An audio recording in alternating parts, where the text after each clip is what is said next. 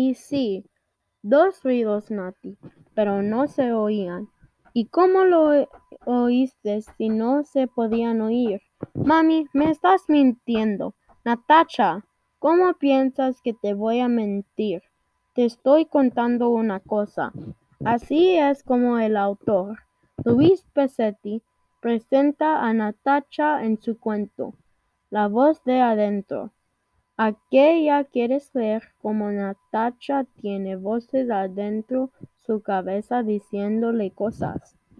Me llamo Valentino y soy un estudiante en Hoover de sexto grado. Bienvenido a un nuevo podcast de reseñas literarias de pan mojado. Hoy quiero animarles a que lean un cuento súper divertido llamado La voz de adentro. Puedes encontrar este cuento en el Natacha escrito por Luis Pesetti, un autor argentina. Este cuento es una narrativa humorística que te va a encantar por el final sorprendente.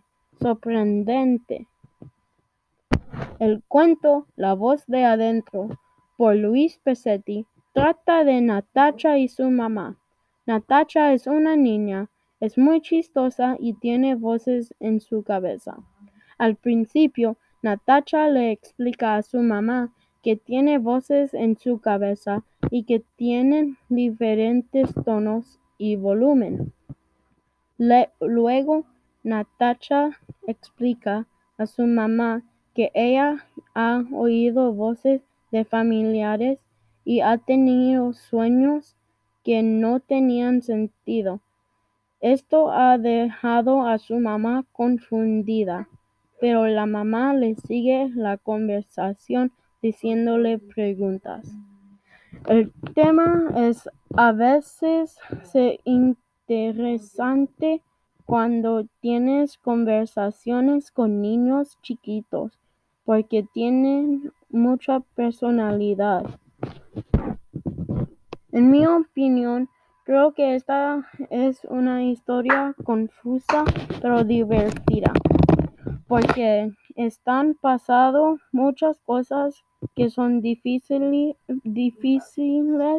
de seguir si no prestas atención. Pero es divertido porque Natacha está hablando de lo que escucha en su cabeza. Yo lo recomiendo porque es divertido leerlo y porque cuando lo leí era muy chistoso y un poco ridículo. La próxima vez que necesitas algo entretenido para leer, busca el libro La voz de adentro por Luis Pesetti para leer el cuento La voz de adentro. Me llamo Valentino y acaban de escuchar mi primera reseña literaria en el podcast Pan Mojado. Hasta pronto.